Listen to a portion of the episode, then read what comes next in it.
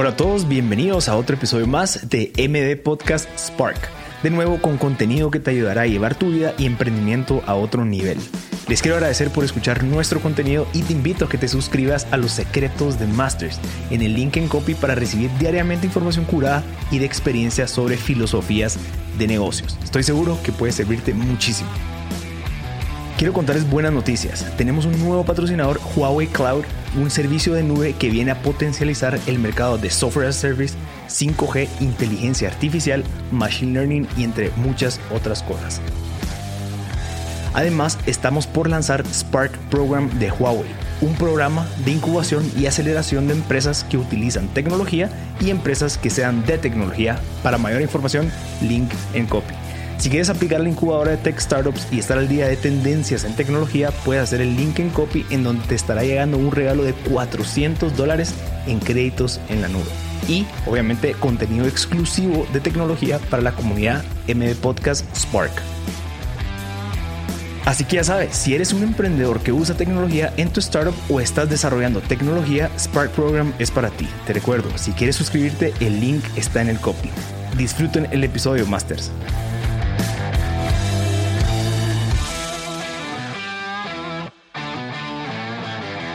Bueno, bienvenidos a todos los que están escuchando este episodio de MB Podcast. Hoy tengo el honor de estar platicando con José Baur o José Antonio Baur, o bueno, ingeniero José Baur o magíster, que creo que tiene muchísimos ahí títulos. José, gracias por, por estar aquí con nosotros. Quiero dar unas pequeñas palabras antes. José es ingeniero mecatrónico, también tiene una maestría en el internet, en internet de las Cosas, funge ahorita como profesor en la Universidad del Valle y uno de los hitos más importantes de José, creería yo, es que pues participó y, aportó muchísimo en el desarrollo del Quetzal 1, que ahorita nos va a contar eh, José, pero lo que yo tengo entendido es el primer satélite, eh, bueno, no sé si centroamericano y, o guatemalteco que ha llegado al espacio. Así que José, gracias por tu tiempo. ¿Cómo estás? Hola, pues muy bien, gracias. Aquí feliz, la verdad, de estarte, estarte acompañando. Como te decía, desde hace rato sigo el, el podcast y, y bueno, pues muchísimas gracias, realmente emocionado. No, yo, yo más emocionado, José. Vos sos proveniente de Quetzaltenango. Parte de lo que me contaste es de que te tocó tomar una decisión bien importante de, de, de dejar Quetzaltenango, digamos, pues tu familia y demás para venirte aquí a Guate para poder tener acceso a esta, pues, este tipo de educación de ingeniería. ¿Cómo fue ese cambio? O sea, ¿cómo, cómo fue que decidiste venirte vos solo y decir, bueno, va a tocar aquí, pues, este, empezar a estudiar en, literalmente en una ciudad nueva, en donde yo no sé si conocías a gente, pero ¿Cómo fue ese cambio de Quetzaltenango aquí a la ciudad? Pues en su momento creo que fue bastante difícil porque creo que eh, los quetzaltecos y las quetzaltecas tenemos un orgullo por nuestra tierra que a veces creo que es un poco irracional y, poco, y, enfermo, ¿verdad? Eh, en el sentido de que nos cuesta mucho dejar la tierra que nos vio nacer y nos vio crecer. Y, como te digo, principalmente la gente Shela somos así. Eh, Shela, eh, el occidente en particular, tiene cosas muy, muy preciosas, muy hermosas. Eh, creo que sigue siendo una, una región de Guatemala bastante diferente eh, de lo que puedes encontrar en el resto de Guatemala. Y quiera que no, pues pasé 18 años de mi vida, o sea, toda mi vida la pasé en Shela. crecí ahí, estudié en el mismo colegio durante toda mi vida, salía a los mismos lugares durante muchos años y, y ciertamente pues también el contexto te forma con eso que te digo, ese, amor irracional por tu tierra que creo que ha cambiado en los últimos años. Yo creo que miro a más gente eh, saliendo de esa burbuja, pero eh, a mí en particular me pegó muchísimo cuando me iba a graduar y empecé a pensar en qué era lo que quería hacer. Eh, básicamente tenía dos caminos. Uno era el camino de la música, que me encantaba. formaba parte de una banda ahí, como todos los jóvenes de de mi época, de mi generación, vamos, noventeros, que todos quisimos ser rockstars. Pues sí, tuvimos con, algunos compañeros del colegio una banda, ¿verdad? De ska y pues era súper alegre y por algún, en algún momento pues, pues consideré ese, ese camino, ¿verdad? Y el otro camino era el que desde chiquito lo había tenido claro que era lo que quería, que era la ciencia, era, era, era incursionar en, en ese ámbito científico, eh, vivir de investigar, de hacer proyectos. Y ciertamente, pues yo no crecí en un, en un contexto donde no había mucha ciencia, por, por así es, eh, y me refiero a, eh, en mi colegio, en el colegio en el que yo estudié, pues no era, o sea, estudié bachillerato en ciencias y letras, pero solo de ciencias, solo el nombre, ¿verdad? O sea, realmente... Sí, pues, o creces, química que mirábamos. Pues tu química queda, vamos. Entonces, eh, pero yo siempre tuve esa inclinación, o sea, yo me recuerdo que desde chiquito soñaba con el espacio, me encantaba el espacio, eh, quería ser astronauta, eh, aunque desde, también desde muy pequeño me di cuenta que, que, no iba por ser astronauta ni eso. Primero porque no aguanto las ruedas de Chicago, ni las, ni nada de eso, vos, ni el gusanito, ni siquiera, o sea, llegar a la avalancha de Tulul, sí, eh, no, eso no, nada, ni pensarlo.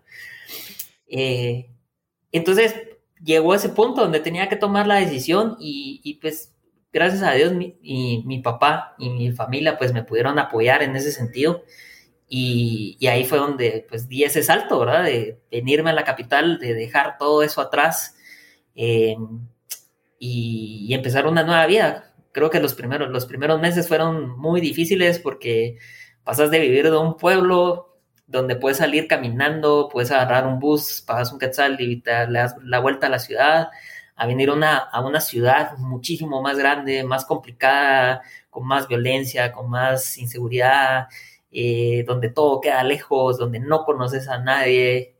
Entonces al, principio fue, fue, fue complicado, pero, pero ciertamente como, como le iba a mucha gente, esta ciudad en particular, la ciudad de Guatemala, es un monstruo que te, que te atrapa y te enamora ahí raramente. Entonces, poco a poco me, fue gustando, la fui conociendo y al final, pues aquí estoy ya, ya casi 10, 11 años ya de estar acá, 10, bueno, 10. Mira, mira, José, y qué, digamos, hablando del tema de ciencias y letras del bachiller, que según tu conocimiento y lo que has visto en las competencias globales que has participado, ¿qué nos hace falta a nosotros, especialmente en el sistema educativo local o nacional, en donde de verdad se fomenta el tema de ciencias y no solamente el tema de letras? ¿Y qué crees que te hizo falta a vos como, o que te has topado ahorita cuando salís a, pelear, digamos, por algunos pues, puestos o algunos como que competencias en donde la gente que sí tal vez tuvo los recursos necesarios eh, tienen consecuencias en donde ya están trabajando en la NASA, están trabajando en otros lugares y pues en Guatemala no sé qué tan avanzados vayamos o cómo lo ves vos.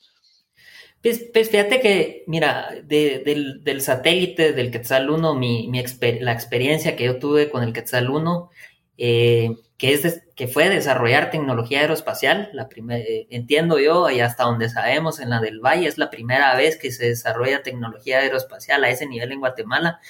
Yo te puedo decir de esa experiencia que Guatemala realmente no necesita cambiar, eh, cambiar mucho los currículum base. Lo que necesitamos es actualizarlos y más allá de actualizarlos es darles las herramientas necesarias a los maestros y maestras que están allá afuera luchando por, por educar a las nuevas generaciones, darles todas las herramientas que necesitan.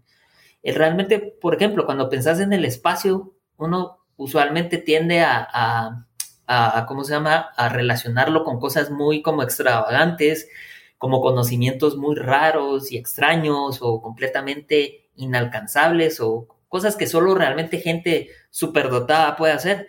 Pero realmente el espacio se rige eh, al final por aproximaciones todas esas aproximaciones nacen y, son, y, están basadas en leyes eh, y, principios fundamentales que aprendes en el colegio, que volvés a aprender en la universidad, que estás en el máster y las volvés a aprender. Entonces al final no es tanto una cuestión de que le falte al sistema eh, algo, sino creo que e, en, cuanto a contenido, sino es más como actualizarlo y, más allá también de, de, dárselo a los maestros, porque si algo nos hemos dado cuenta es que los maestros muchas veces pues no tienen acceso a Internet no tienen una computadora eh, y, dependen completamente de lo que les dieron en el magisterio, lo que les da el Ministerio de Educación, o etcétera, etcétera, etcétera. Entonces, yo creo que la, la clave está ahí. O sea, tenemos que, o sea, sí, hay una necesidad enorme de digitalizar y de transformar digitalmente a nuestra sociedad, sobre todo a la educación,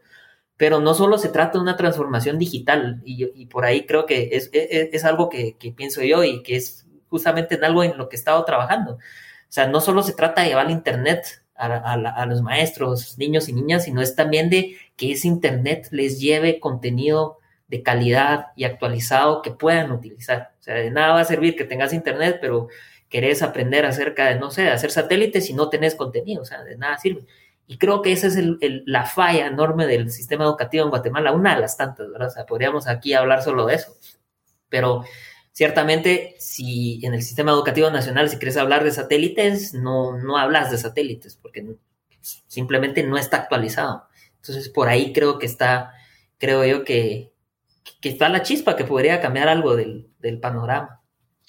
Sí, yo no sé si has visto, pero ahorita, bueno, no sé si ahorita, pero creo que haya bastante tiempo está esta fundación que no solamente te lleva internet, eh, sino es Funcepa, es Funcepa, la, fundación Funcepa, la, de Sergio Pais, em, que lleva el internet, pero no solamente lleva el acceso al internet, sino que te lleva una gran base de datos de contenido de Khan Academy, de Coursera, de un montón de, de, de como que de contenido que puede contribuir no solamente el acceso a internet, sino que mira, aquí ya está este contenido y este contenido ya está como que curado, ya está de cierta manera en, un formato en donde tal vez el profesor o el maestro que tiene acceso a los estudiantes tal vez no tiene el conocimiento así súper avanzado de esos temas, pero puedes acceder ahí. Así que también podría contribuir a eso que vos decís, ¿verdad? O sea, no solamente en Internet, sino que, bueno, proveámosle de contenido y de las herramientas clave para que con esas herramientas ellos empiezan a, a, curiosear, ¿verdad? Así como vos empezaste, que empezaste a leer libros, te empezaste a dar cuenta, o sea, como que tener acceso a esos inputs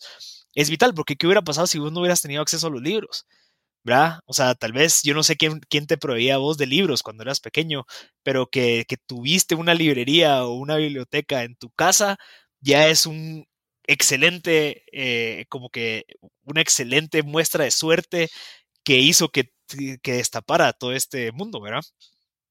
Sí, sí, justamente. Sí, yo creo que el, ejemplo que pones es muy interesante y creo que son, son esfuerzos que hay que apoyar, pero creo que tampoco hay que olvidar esa, esa parte local, esa parte local que es tan necesaria, los maestros, maestras, esos tutores que siempre necesitamos. Yo creo que una parte como una, una, como una de las cosas que falla tanto de la educación virtual y de esta virtualidad en la que hemos vivido desde hace un año ya, es esa falta de, de, de, de, e, esa, ese como esa falta social, o sea, necesitas, somos seres sociales, los seres humanos somos seres sociales, por, es nuestra naturaleza y necesitamos ese, ese ingrediente, entonces necesitamos ese, ese tutor, esa tutora que esté ahí, más allá de solo ver una, una computadora y, y ya, ¿verdad?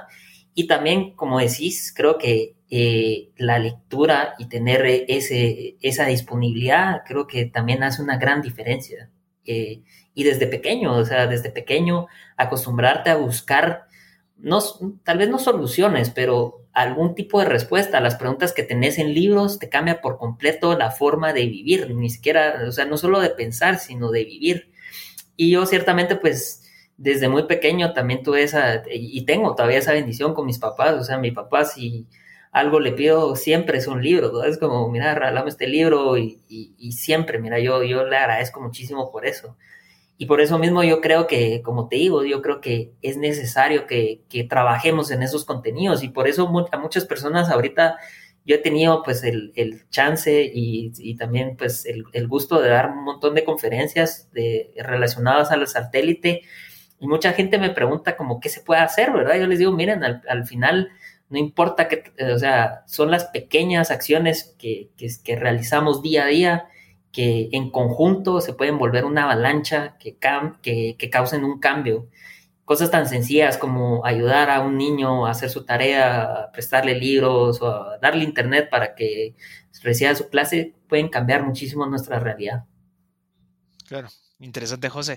Mira, ¿y qué pensás de, digamos, el hecho de que vos tuviste la oportunidad de tener libros y yo no sé cómo eran en, tu casa, pero el hecho de que te dejaban cuestionarte cosas, ¿crees que eso contribuyó a esa curiosidad de decir, ok, no solamente es así como lo pinta nuestra cultura, ¿verdad? Que esta es la verdad y esto es, sino que también te permiten como hacerte preguntas, ¿verdad? Y que vos mismo empeces a buscar esas, esas respuestas por medio de recursos externos que no solamente son los tradicionales.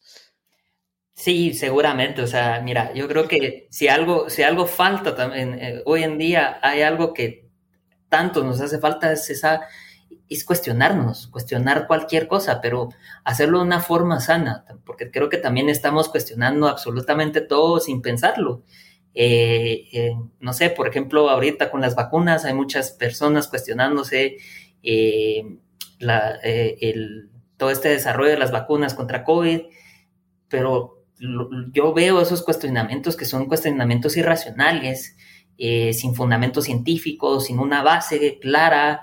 Eh, yo creo que sí tenemos, o sea, necesitamos cuestionarnos, pero ese, esa, esa cultura del cuestionamiento tiene que tener bases sólidas, científicas, eh, porque es necesario, o sea, es necesario que es la base del método científico, o sea, nosotros queremos ser científicos y científicas, pero no empezamos por lo básico, que es hacernos preguntas y tener y perder el miedo a que esas preguntas muchas veces no van a tener respuesta porque eso es otra cosa que también a veces no nos cuestionamos porque hay cosas que no tienen respuesta, o sea, ¿quién hizo el mundo?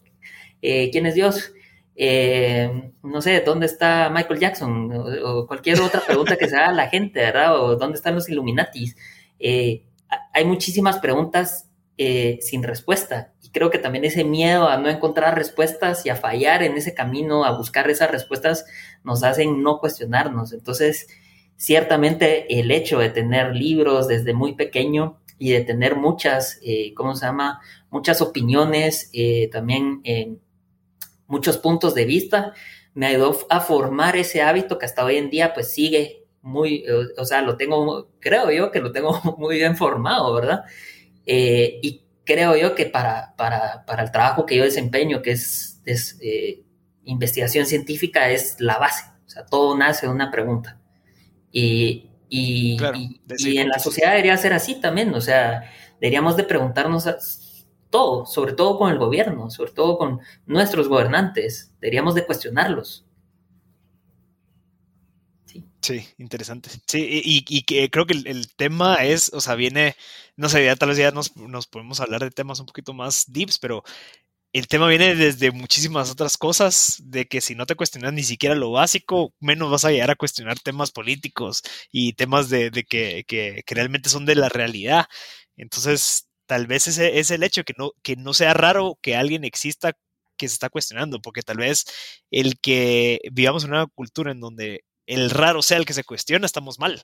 ¿verdad? El raro sea el que anda ahí preguntándose cosas y todos lo, discriminan y ya estamos mal, ¿verdad? Al contrario, todos deberíamos de cuestionarnos, no todo, sin embargo, tenerlo como vos decís, que es una metodología clave, que es, ok, científica, ¿verdad? Que todo empieza con un cuestionamiento y empiezas a investigar, pero no te quedas solamente en el cuestionamiento. Exacto. Sí, yo creo que somos sociedades, yo creo que al, final somos producto de toda ese, ese de, de la sociedad conservadora de la que hemos sido parte desde hace 500 eh, años eh, y, ese, esa, ese, es esa sociedad conservadora que nos hace no cuestionarnos.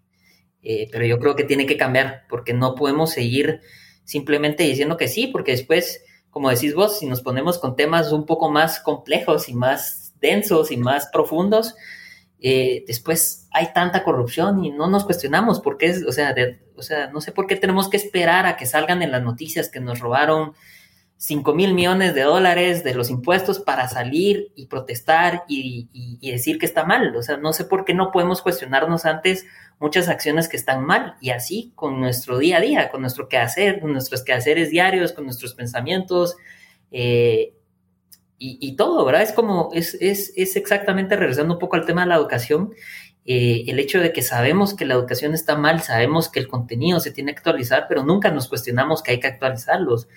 Eh, sabemos que hay que conectarnos al Internet, pero ¿para qué? O sea, ¿por qué, ¿por qué queremos conectarnos al Internet? Para que los niños se puedan conectar y puedan estar en redes sociales o en YouTube o para que tengan acceso a contenido de calidad, a contenido que esté curado, eh, que esté trabajado, que esté adecuado. O sea, es un círculo vicioso. El, no cuestionarse es un círculo vicioso que, puede terminar en, desgracias, como, como lo es al final mucho de nuestra sociedad. Es una desgracia al final y tristemente es nuestra realidad.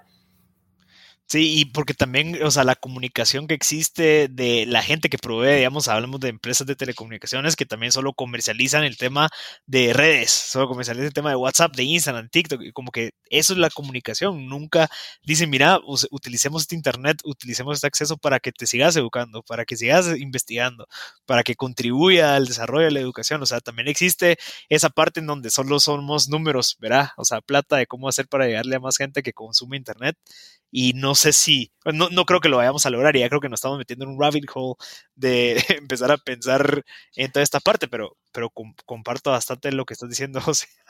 Antes de que nos, desviemos, ¿verdad? Mira, contame un poquito de, del, del, del, Quetzal 1, contame cómo fue esa, cómo fue esa, ese cuestionamiento de empezar a construir el Quetzal 1 y cómo, cómo te empezaste a involucrar vos. Pues mira, yo creo que le pegamos como justo, justamente al tema, al tema perfecto para iniciar este, esta, esta, esta, parte de la conversación. El Quetzal 1 nació como un proyecto de graduación eh, y ese proyecto de graduación eh, nació del cuestionamiento de, de, un grupo de estudiantes, ese grupo de estudiantes del que yo pude formar parte.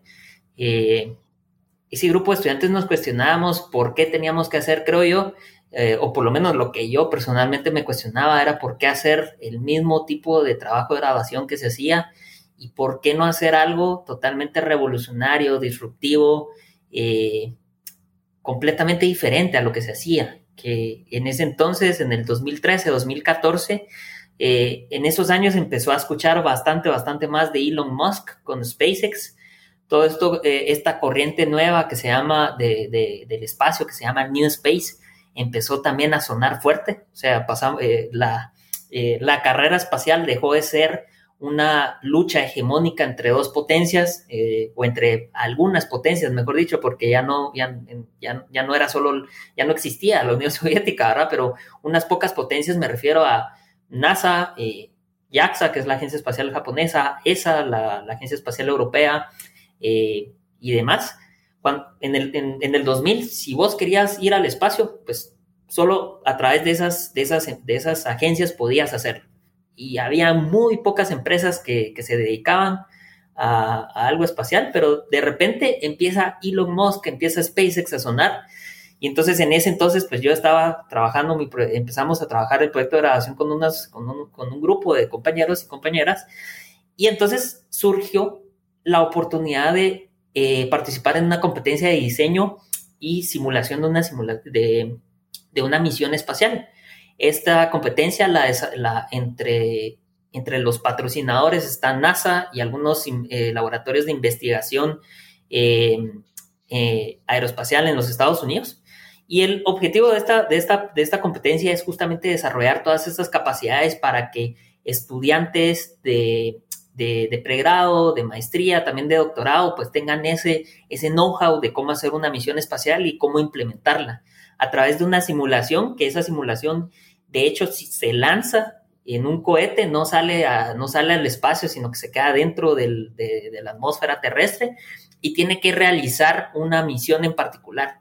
Pero lo interesante de esta misión, de esta competencia, es que es una competencia que dura alrededor de seis a ocho meses, donde hay un montón de etapas, ¿verdad? O sea, vas por todas las etapas que usualmente tendrías que desarrollar en una misión espacial real, hasta el punto donde lanzas tu, simulación y, al final, pues el que gana la competencia es el que más puntos tiene. En ese año en particular, la misión se trataba de eh, dejar caer un huevo adentro de una capsulita a 800 metros de altura en caída libre y ese huevo tenía que sobrevivir a la caída, o sea, no, no, no, no tenía que caer en caída libre, no podía tener ningún tipo de paracaídas ni nada. Y tenías que enviar información a una estación de control en tierra, no podías usar baterías, sino tenías que agarrar, eh, eh, ¿cómo se llama?, energía del ambiente y demás. Entonces, al final, pues, eh, fue, fue, fue una experiencia bien interesante. Ese eh, en el 2013 participó el primer equipo de la UVG y en el 2014 participamos, eh, en, el, en, el, segundo equipo estuve yo eh, con, junto a, otro, a otros compañeros y compañeras.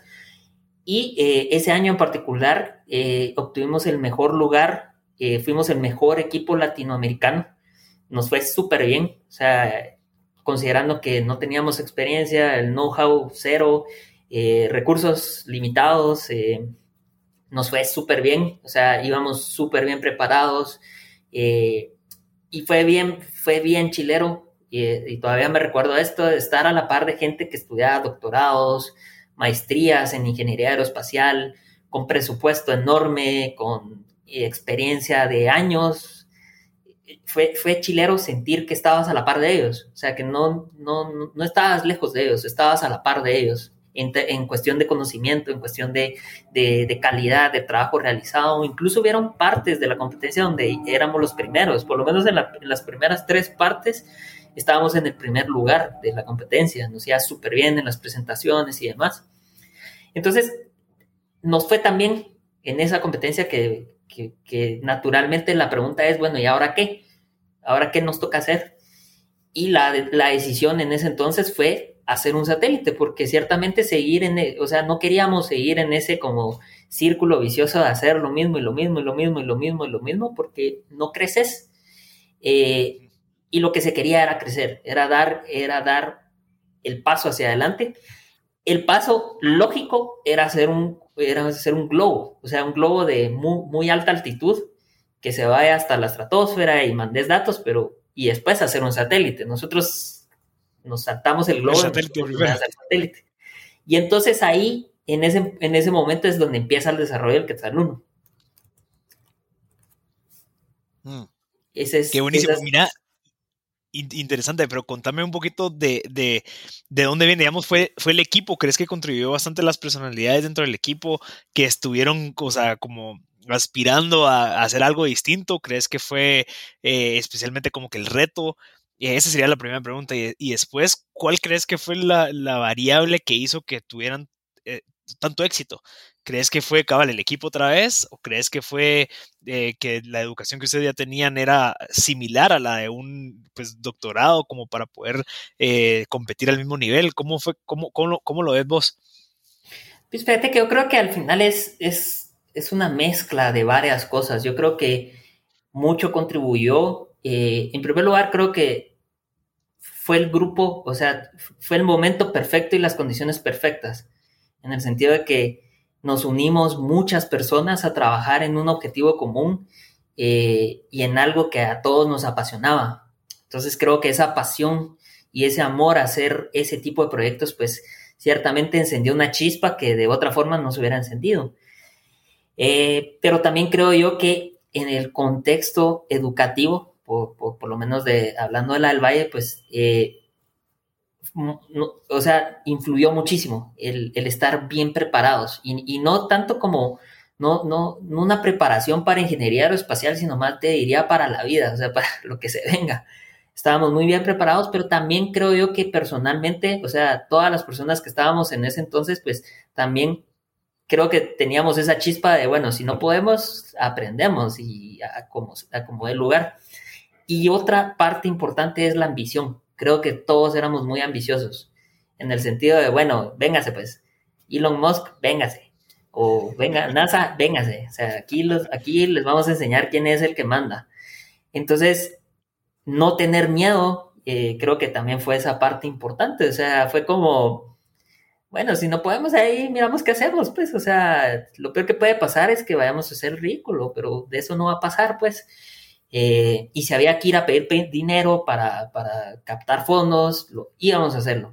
Si teníamos que quedarnos, eh, yo recuerdo que muchas veces trabajamos hasta las 3, 4 de la mañana en Taco Bell de zona 15 porque salíamos de la U a las 10 de la noche y de repente teníamos que buscar algún lado y entonces era como donde haya comida, internet y nos podíamos sentar y parábamos en Taco Bell. Entonces fue toda esa mezcla de un montón de cosas, esa ambición determinación, ganas de aprender, ganas de hacer y esa falta de miedo. O sea, creo que más allá de creer que todo va a estar bien, confiábamos en que, en que lo íbamos a poder hacer. Eh, y creo que eso es importante. Creo que, creo que muchas veces las personas, eh, creo que los seres humanos tenemos algo, eh, o sea, tenemos algo mal, mal entendido. Y es que yo personalmente creo que uno no tiene que creer en uno mismo, sino tiene que confiar en uno mismo. porque somos, somos seres humanos que los seres humanos somos imperfectos por naturaleza y porque así somos. Y entonces no podemos creer que vamos a ser perfectos y que todo lo vamos a hacer bien. Es, es, es, solo es, no, no, no, se puede. O sea, te vas, la vas, vas a fallar, vas a, a, no sé, vas a hacer algo mal en algún momento. No, las cosas no salen siempre como vos querés, pero sí puedes confiar en que aunque salgan mal, vas a salir adelante que te va a costar, no vas a dormir, pero vas a salir. Entonces yo creo que también eso fue muy importante, que, confiábamos. O sea, sabíamos que nos iba a costar, que nos iba a costar, que iba a ser duro, pero confiábamos en que al final todo iba a estar bien porque podíamos hacer que las cosas estuvieran bien. Entonces yo creo que eso también es bien importante y también a lo largo de todo el desarrollo del Quetzal 1, que fue siete años en esa confianza que tuvimos en nosotros mismos. Mira, y también crees que, o sea, creo que algo importante que lo mencionaste es cabal lo que pasa mucho con todos los temas de, de las empresas, de las startups de Silicon Valley especialmente, que es en cuando, digamos, los socios o el grupo, en este caso, pues la gente que contribuyó al proyecto, no es que estaban en la misma página, sino que estaban en el mismo libro, o sea, como que realmente estaban en la misma jugada, no que de que vos seas un poco más adelante que yo y todo diciendo, sino que estábamos con la misma visión y eso es algo que puede garantizar, o sea, o como que de cierta manera definir el éxito del proyecto o puede descartarlo. ¿verdad? Y que si dado caso una persona no está dispuesta, no, porque yo me quiero dormir temprano mucha y yo quiero pues eh, salir con mi novio o mi novia y como que de cierta manera las prioridades no están alineadas, puede, o sea, pudo haber no contribuido a esto y, creo que es lo que vos mencionás y eso es importantísimo. Hay un libro que se llama Stealing Fire, no sé si lo has leído, que es cuando, que son esos momentos en donde vos te conectás con tu gente y que de cierta manera se sintonizan todos y están caminando hacia el mismo lado y es uno de los factores de éxito cuando vos tenés un equipo de trabajo que hace eso, ¿verdad, chat eh, confiemos en que nosotros vamos a salir de esta, ¿verdad? Probemos, o sea, de cierta manera cuestionémonos, creamos una hipótesis, validémosla, avancémosla y, y vas haciendo tus desarrollos y, vas avanzando, pero creo que es algo que, que no sé si todos lo han tenido la oportunidad, pero es por eso exactamente, porque no todos encuentran un equipo que están dispuestos a dar ese skin on the game, ¿verdad? Que estén dispuestos a, desvelarse, a no comer, a pasar hambre, pero seguir echando punta porque están, están con algo mucho más filosófico que los mueve, ¿verdad? Sí, sí, y fíjate que yo, yo creo que es ese mal chapín mexicano, latinoamericano, ese, ese romanticismo tóxico que tenemos, o sea, tendemos y yo todavía lo hago porque como buen quetzalteco crecí viendo novelas mexicanas en mi, en mi, en mi adolescencia porque no habían buenos canales de televisión y lo único que había que ver eran todas las novelas mexicanas. No había Netflix en ese entonces. Yo creo que tenemos esa mala costumbre de romantizar todo. O sea, romantizamos absolutamente todo. O sea, hasta la forma como vamos, o sea, hasta el, no sé, no, absolutamente todo lo romantizamos. O sea, y eso es malo. O sea, tenemos que entender que la vida es buena y mala, que tenemos momentos buenos y malos. Pero no sé, o sea, al final mucha gente que estuvo en el proyecto creo que eh, y que no, no, no, no, no, no funcionaron dentro del proyecto fue por eso, porque ellos creían que iba a ser fácil, que, ay, sí, la NASA y no sé qué. Bueno, sí, la NASA es una cosa, pero lo que hay que hacer aquí es, son otros 20 pesos, ¿verdad? O sea, entonces yo creo que tenemos que dejar de romantizar absolutamente todo, poner los pies en la tierra y entender que van a haber días buenos, van a haber días malos y que va a tocar trabajar muchísimo, pero que al final todo ese trabajo que realices para cumplir tus sueños va a valer la pena. O sea, siempre, y, es, o sea, yo por eso desde muy joven dejé también de como de, de ver charlas motivacionales y eso, porque al final son contraproducentes porque te, la, mayor parte de la, de la, motivación que viene hacia nosotros nos dicen como cree en, tus, en tu instinto, cree en tus sueños y los vas a lograr, pero momento, ¿cómo vas a lograr tus sueños? Pues, o sea, sí, hay que creer en uno mismo, tenés que confiar en, en vos mismo, más, más allá que creer, confiar. Pero, ¿qué vas a hacer para hacerlo realidad? Y entonces cuando la gente, y sobre todo, y, lo digo porque lo, lo he visto muchísimo acá, o sea, cuando nos damos cuenta que las cosas cuestan, es donde decimos, no, ya no, o sea, mejor no. Entonces, el, que, el Quetzal eh, justamente requirió eso, que la gente le quitara ese romanticismo a todo esto. Ciertamente, pues sí, todos soñábamos con el día del lanzamiento, cuando lo lanzáramos al espacio, recibir datos, pero cuando estabas ahí te das cuenta lo que el trabajo que había que realizar, el tiempo que le dedicamos, pues yo creo que fue, fue una buena llamada a tierra, ¿verdad? O sea, ponernos los pies en la tierra y, creo que es, es, de esas lecciones, de las más grandes lecciones que me dejó ese proyecto. Mira, y siete años después, ¿el resultado qué es? ¿Es de que ya está en el espacio? ¿Qué es lo que está haciendo? ¿Cuál es el propósito del Quetzal 1? ¿Qué es lo que se viene con el Quetzal 2? ¿O, o cuál es lo que se viene?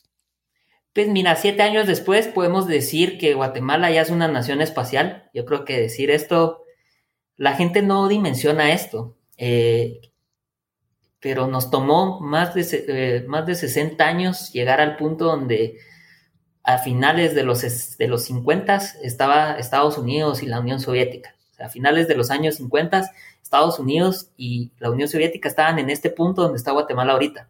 Pero eso no, eso no importa. Lo importante es que ya podemos decir que somos una nación espacial, que somos un país que tiene un satélite o que tuvo un satélite, porque el satélite actualmente ya no está funcionando, un satélite funcional que validó tecnología desarrollada por guatemaltecos y guatemaltecas. Que algo que vale la pena mencionar es que esa tecnología que se desarrolló fue desarrollada aquí en Guatemala, en la Universidad del Valle de Guatemala, por jóvenes cuya edad, el promedio de edad estaba entre los 20 y los 25 años. Jóvenes sin ningún background, sin ningún contexto eh, en, eh, o know-how en, ciencias aeroespaciales. Eh, y yo creo que eso te dice la magnitud del, del, logro que se alcanzó. O sea, eso te dice la, el, calibre y el grueso de proyectos que se pueden realizar en Guatemala si tan solo creyéramos en, el potencial que tiene nuestra gente. Eh, como te digo, o sea, para mí fue impresionante. O sea, yo empecé este proyecto terminando la U y ahorita pues ya casi tengo 30 años y te digo, o sea, sin ningún background, sin ningún, sin nada formal, sin una educación formal, sin mucho presupuesto, porque ciertamente hacer proyectos de este tipo es carísimo eh, y, las, pues es carísimo, o sea, no hay, no hay institución académica en Guatemala que, que, tenga un presupuesto para, presupuesto para hacer este tipo de investigación. Eh, yo creo que te hice muchísimo, o sea, yo, yo creo que más allá del, del, objetivo científico, que el objetivo científico del, del Quetzal 1 al final era probar todas esas tecnologías, primero que nos permitieran tener, entender y tener un satélite funcional en órbita. Segundo, todas esas tecnologías que nos permitan en un futuro, en una siguiente versión del Quetzal, eh, monitorear remotamente nuestros recursos naturales. Em, yo creo que todo eso es, es más allá de todo eso, es, impresionante lo que se hizo, o sea, con, un capital humano tan joven. Eh, siempre que lo pienso, pues me impresiona, ¿verdad? Yo creo que más allá de todo eso, lo que se logró hacer localmente no tiene precio. O sea, yo creo que es, algo impresionante. Y, bueno, o sea, yo... gracias. Sí, ahí, gracias a todos los, si hay alguien del equipo escuchando, gracias fueron muchos días de desvelo y sin comer. Pero más, allá, del, más allá del, objetivo científico, como te decía, yo creo que el verdadero objetivo era ese, el verdadero objetivo y que, todavía no lo, no, no sé si lo vamos a poder cuantificar de alguna forma algún día, pero yo creo que lo vamos a ver en las próximas generaciones, es cómo pudimos nosotros incidir en los niños y niñas o en los jóvenes que, y, que ahorita están creciendo, cómo les pudimos cambiar su vida cómo, ese satélite, ese pequeño cubo que ahorita está orbitando el, planeta, aunque no esté funcionando, pero está orbitando todavía a más de 27 mil kilómetros por hora, ¿qué les está diciendo? Y lo que nosotros esperamos que les digan es que en este país, por muy complicada que la realidad pueda ser, se pueden hacer cosas grandes. Y no necesitamos salir, necesitamos esforzarnos. Pues ciertamente eh, nosotros, pues tuvimos el privilegio de estudiar en, una universidad tan, tan prestigiosa y, tan buena como es la Universidad del Valle, pero ciertamente creo yo eh, y, realmente creo que se pueden hacer muchas cosas enormes en ese país, o sea, en, cualquier ámbito. Lo que necesitamos es gente que, le eche ganas, gente que quiera, que se atreva a soñar, pero que también se atreva, eh, atreva a fallar fuertemente, a caerse de cara, como nosotros nos caímos una y otra y otra vez a lo largo de estos siete años. Yo creo que ese mensaje es la verdadera misión, de decirle ese mensaje que le dice a los niños y niñas, miren, ustedes pueden hacer esto y ustedes son esa generación, la próxima generación que va a estar viajando alrededor del, no del, no del planeta, sino del espacio entero. Y lo que necesitamos es que ustedes se metan a esas naves espaciales y viajen alrededor del cosmos a encontrar las respuestas a las preguntas que tantos nos hacemos y que no encontramos respuestas adentro del planeta. Nosotros, esa es la verdadera misión. ¿Y qué le, fal qué le espera al Quetzal? Yo creo que lo que quisiéramos todos es un segundo satélite, eh, pero ciertamente no sé si es lo mejor. Eh, ¿Por qué? Porque creo que eh, tenemos que realizar y tenemos que desarrollar proyectos y tecnología que mejoren la calidad de vida de los guatemaltecos y guatemaltecas. Y para eso no necesariamente necesitamos eh, un, satélite. El espacio es muy amplio, el espacio es enorme y las posibilidades que tiene el espacio son infinitas. Entonces, para mejorar la calidad de vida de nuestra gente, tal vez no necesitemos un, un, satélite. Podemos, por ejemplo, analizar información satelital que ya está disponible, minería espacial, ir a la Luna, Marte. Entonces, yo creo que ahorita lo que toca es eh, entender bien de qué forma todos estos space assets, como les dicen, pueden mejorar la calidad de vida e incidir directamente en los guatemaltecos y guatemaltecas. Pero creo yo que en algún futuro, eh, un Quetzal 2, pues a eso es lo que vamos.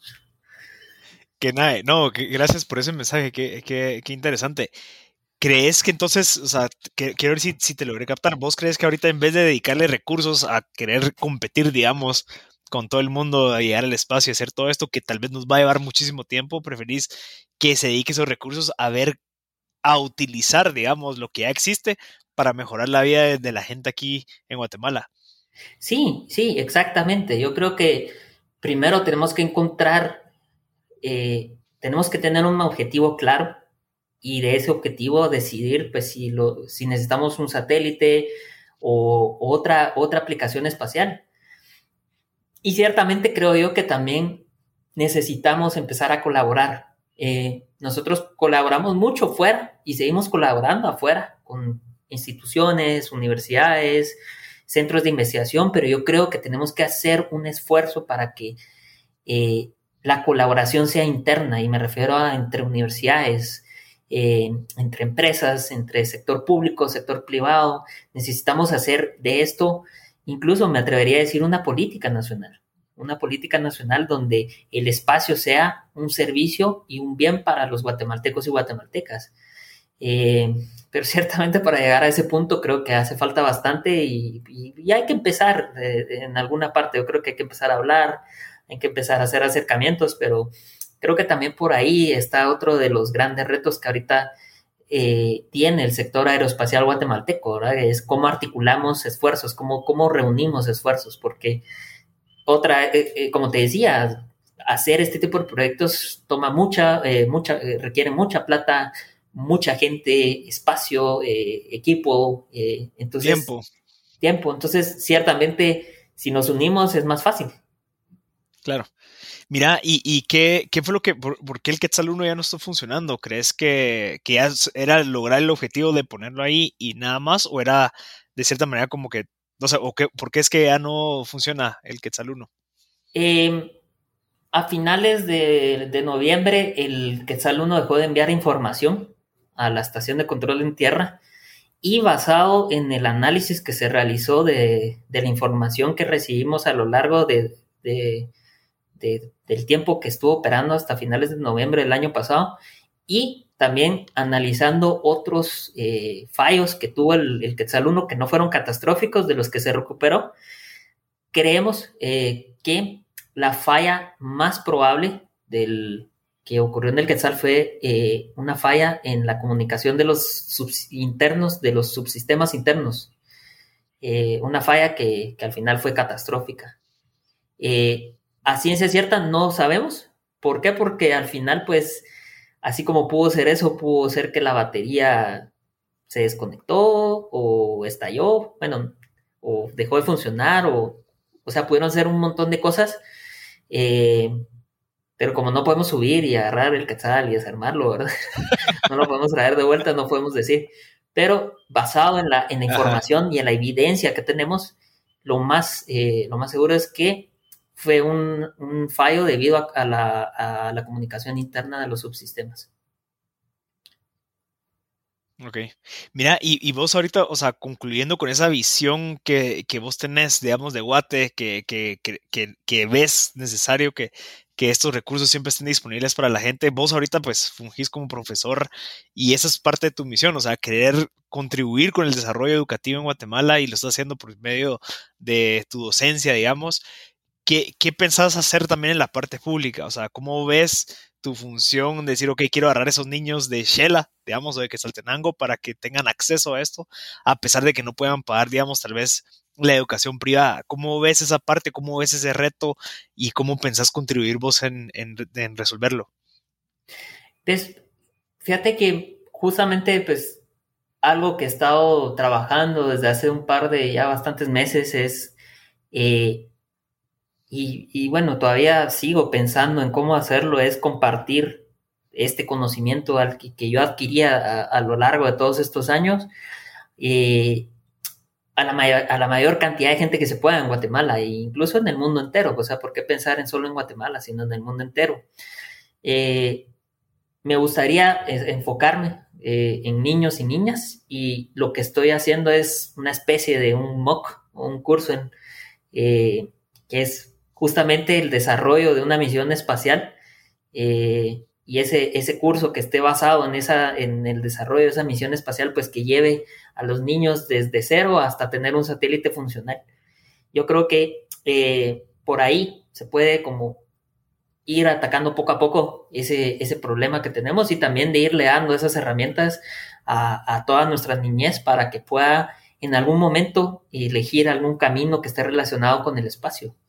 Eh, pero ciertamente pues me ha tomado bastante tiempo y, todavía no, he terminado, pero además de eso creo que también eh, involucrarme en lo más que pueda en charlas, conferencias, eh, en lo que se pueda para, para hacer un poco de, divulgación científica. Y, más allá de la divulgación científica es ese mensaje que, te decía, que es romper esas cadenas, esas ataduras a, esa realidad, a, esas cosas malas que tiene el país, a esa realidad complicada o sea, que el país sea complicado y que tenga una realidad muy fuerte, eso es una cosa, pero que vos puedas trabajar y puedas esforzarte, puedas estudiar, puedas hacer lo que te propongas, eso es otra cosa totalmente diferente. Y ciertamente estoy hablando desde una posición privilegiada eh, y creo que no entiendo y, no entiendo a mucha gente que, ciertamente no tiene las, eh, los privilegios y no, no, o sea, no nací en sus zapatos.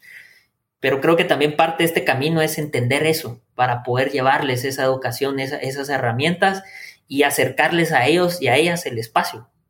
Y que, se den cuenta que al final, de, eh, al, final del día el espacio no había estado, o sea, nunca antes había estado tan cerca como lo está ahora. Mira, ¿quiénes más participaron en el proyecto del Quetzal 1 para darles un shout out? y que, uh. me encantaría también pues conversar con ellos. Uh, mira, más de 100 personas. Eh, a lo ¿Ah, largo del proyecto fueron más de 100 personas. Como te digo, en, en ¿cómo se llama? En, en esos siete años, más de 100 personas de Guatemala. También tuvimos asesores internacionales. Eh, y, como, y, creo que lo, lo impresionante es el, el, promedio de edad, entre 20 y 25 años, el promedio de edad. Gente muy joven, te puedo, puedo mencionar a Ricardo Paz, César Saavedra, eh, Dan Álvarez, Ceci Marcico Betere, eh, Emilio Miranda, Cook Ho Chung, uh, Kendi, eh, Aldo, Freddy. ¿Y hay alguna página en donde estén todos? Como que hay un espacio donde están todos. No estoy seguro, pero yo te puedo pasar el nombre de. Sí, y si se me olvidó alguien, si se me olvidó alguien de la, de la Mara, pues perdón, pero como te digo, fueron más de 100 personas. Interesante. Mira, y, eso te, te, quería preguntar, o sea, ¿cómo, ¿cómo crees que eso se puede volver a repetir? O sea, ¿qué crees que, que se necesita? ¿Cuál sería el catalizador de que venga otro grupo de patojos y decir, ok, queremos volver a querer lanzar un cohete o queremos volver a lanzar un satélite, queremos volver a, hacer esto y otro. ¿Qué, ¿Qué, crees que son los ingredientes que se pueden juntar para, para que vuelva a aparecer otro grupo de 100 personas que logren esto tan impresionante como lo que ustedes han logrado? Mira, yo creo que lo que necesitamos tener es, es lo que te decía, tener un objetivo claro. Yo creo que el objetivo del Quetzal también era. Pero como país, como país, como país o como universidad. Como país. Yo creo que, yo creo que ya no te, o sea, el Quetzal 1 era un objetivo universitario, o sea, hacer un satélite, el primer, o sea, un, una gran, un gran catalizador para mucha gente era eso, ¿verdad? Que es el primer satélite de Guatemala. Es tecnología completamente nueva, es algo que no estás haciendo, o sea, en ninguna clase, en ningún curso ex, eh, que tenés en la U. O sea, es, es algo completamente, eh, ¿cómo se llama? Eh, nuevo y radical. Pero ahora que ya cambió eso, que ya no sería el, ¿cómo se llama? Ya no sería el, el, primero. Yo creo que la chispa que podría encender otra vez esa, esa, a toda esa gente sería tener un objetivo como país claro, o sea, saber, saber y entender cómo podría un segundo satélite incidir en la calidad de vida de, y mejorar la calidad de vida de los guatemaltecos y guatemaltecas. Y, y Cancha, ahí, ahí vos crees que podría ser como volverlo también como comercial, así como lo, hace SpaceX, que parte de su, de su modelo de negocio es, ok, volvámoslo comercial, hablemos con empresas que quieran pues subir satélites y subir todo esto aquí y así de cierta manera sostenible a largo plazo. ¿Crees que si se desarrolla un modelo de negocio que permita que vengan empresas y digan, mira, empresas con fincas o exportadoras de frutas o verduras y demás, y que apoyen a pagar el satélite que, que se mantenga y que de cierta manera pues ellos tengan datos y demás, ¿crees que es funcional o cómo podría hacerse eh, de nuevo y la parte de financiamiento? Sí, mira, yo creo que también por esa parte, la, parte comercial también creo que podría ser interesante. Eh, y, yo creo que lo que se necesita es tener eh, a gente, a inversionistas con una visión, pero con una visión a largo plazo y que entiendan que, como, como dicen, space is hard. O sea, el espacio es duro y desarrollar este tipo de tecnologías va a costar bastante plata y va a tomar bastante tiempo, pero es algo que tiene muchísimo futuro. Entonces yo creo que eh, tendríamos que reunir a gente realmente visionaria y que entendiera eso completamente, eh, pero también por ahí creo que podría, podría podría también ser otra chispa interesante, ¿verdad? Ese, o sea, cambiar esa, eh, ese, ese, ese modelo, ¿verdad? Y que no solo sea algo científico, universitario, sino que también sea algo eh, privado, algo comercial. Creo que también podría ser algo interesante, que es justamente lo que está haciendo SpaceX, eh, Blue Origin, Virgin, Virgin, ¿cómo se llama? Galactic, etcétera, etcétera, etcétera. Hay miles de empresas ahorita y cada vez están saliendo más empresas. Y yo creo que también eso, ese es otro, eso es otra parte que debería ser, eh, deberíamos de buscar en el desarrollo del ámbito aeroespacial en Guatemala, que no solo sea algo científico y académico, sino que también sea algo que le pueda dar trabajo a mucha gente, que sea el, sustento, el, día, el, día a día de, de mucha gente, de científicos, científicas, ingenieros, ingenieras y demás, ¿verdad? Y que guatemaltecos y guatemaltecas se puedan quedar en Guatemala desarrollando tecnología de punta, que no tengamos que salir, que no tengan que emigrar, que no haya esa fuga, que no exista esa fuga de cerebros que hay y, y que se quede toda esa gente desarrollando el país. Claro. Y, y, regresamos a tu punto, ¿verdad? Que también puede contribuir cabal, a, resolver incluso problemas internos como la pobreza al, momento, al volver algo económicamente sostenible durante cierto tiempo y, e identificar oportunidades que ayuden a que existan cabal esos trabajos, que más gente se meta a estudiar ingeniería mecatrónica, ¿verdad? Y que se queden trabajando aquí, que no se vayan a trabajar a otro país y que y que realmente creamos toda esta parte como economía naranja en donde pues jalemos inversión interna, ¿verdad? Así es. Interesante. Buenísimo, José. Mira, aquí estoy viendo que tus redes, si, si, la gente pues quiere acercarse a José Baur, pues está como Canche Baur en todas las redes. José, de verdad, eh, súper agradecido por tu tiempo. Felicidades por, por los logros y por lo que estás haciendo, porque esto va a seguir. ¿Verdad? Y creo que te van a ver para arriba, van a decir, bueno, ok, si José lo pudo hacer, bueno, ¿cómo lo podemos hacer nosotros? Y que seas tan abierto y que quieras contar y que quieras estar siempre cerca de la gente que lo quiere, pues, o aprender de o cómo se hizo, pues creo que habla mucho de vos. Así que felicidades por eso. Eh, me encantaría que nos recomendaras algún libro, alguien que quiera empezar a pensar en temas del espacio, pensar a pensar en temas de, bueno, tal vez no solo el espacio, sino que tal vez ingeniería mecánica subterránea, no sé, acuática, algo que, que, que no le pongamos límites a, a, a, a, los jóvenes que vienen o incluso gente que está ahorita escuchando esto que no son tan jóvenes, pero ¿qué le recomendarías? Uh, un libro. pues mira, te, tengo bastantes libros, incluso tengo ahí un libro, no sé si te lo puedo mostrar. Sí, sí puedes. Sí, dame chance. Va. ¿Cuál es ese? Space, Space Mission, Analysis. And Design. Este es como una Biblia del. Es el famoso SMAD. Es el famoso libro con el que empezás en, en todo este rollo. Es un libro bastante denso.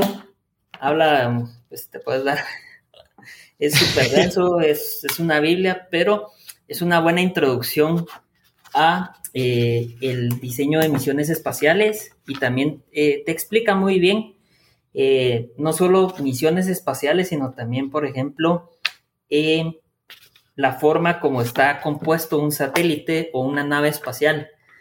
Y además de este libro, yo creo que cualquier libro de ciencia ficción eh, creo que es, una, es un buen punto de partida.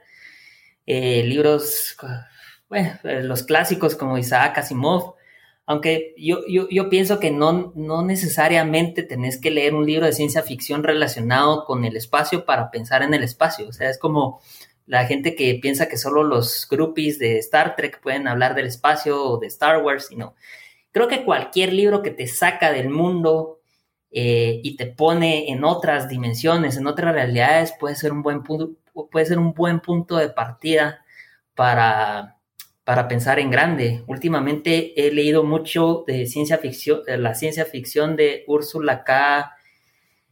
No sé cómo se dice en inglés, pero Úrsula K. Le Guin. Eh, no sé cómo es que es, es un poco raro. No, okay. mi, mi, inglés no es muy bueno, pero los libros de Úrsula son buenísimos. La ciencia ficción de ella es, es, es genial. Entonces yo creo que cualquier libro ahí que te saque por completo de, de, tu, de tu CIA y te ponga en otra realidad es lo que necesitas, porque realmente eso es lo que al final, y creo que eso es lo chilero al espacio, que el espacio es tan, tan, tan raro que te hace quitarte todas las cadenas y te hace volar y te hace te hace salir de esa zona de confort, de esa burbuja, de esa caja, como le dicen, ¿verdad? Porque tenés que hacerlo, o sea, no puedes pensar en términos terrestres y terrícolas, no puedes pensar en el espacio, tenés que salirte y soñar. Claro. Sí, tratar de pensar desde otra, o sea, moldear tu cerebro a salirte como que de lo que normalmente estamos acostumbrados y pensar de una manera distinta. Así es. Interesante, José. Bueno, buenísimo. De verdad, gracias por, por tu tiempo. Felicidades por, por esto, porque nos aquí hayas pues dedicado una hora de tu tiempo súper valiosa a compartir tu experiencia. Felicidades al equipo que contribuyó al Quetzal 1. Ahí más a pasar el listado para hablar con cada uno de ellos, o al menos algunos, para que, porque creo que vale la pena pues escuchar. Eh, creo que es un hito súper súper importante para, para Guatemala y que, que se exponga todavía más es mejor, ¿verdad? Y que más jóvenes tengan acceso a estas personas que lograron eso es vital.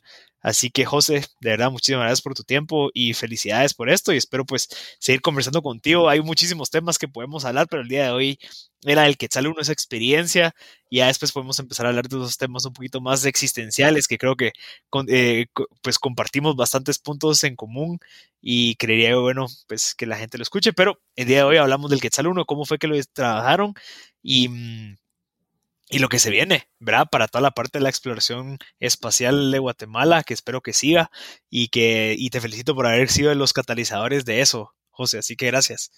Sí, no, gracias Marcel y como un saludo ahí al, equipo y, un agradecimiento a cada uno de ellos, yo siempre lo digo, yo tuve la dicha, el honor eh, de haber formado parte de este, de este proyecto, más de siete años, bueno, siete años de mi vida que se fueron y ahorita lo importante es eh, seguir, ¿verdad? Seguir y que, Guatemala conquiste el universo.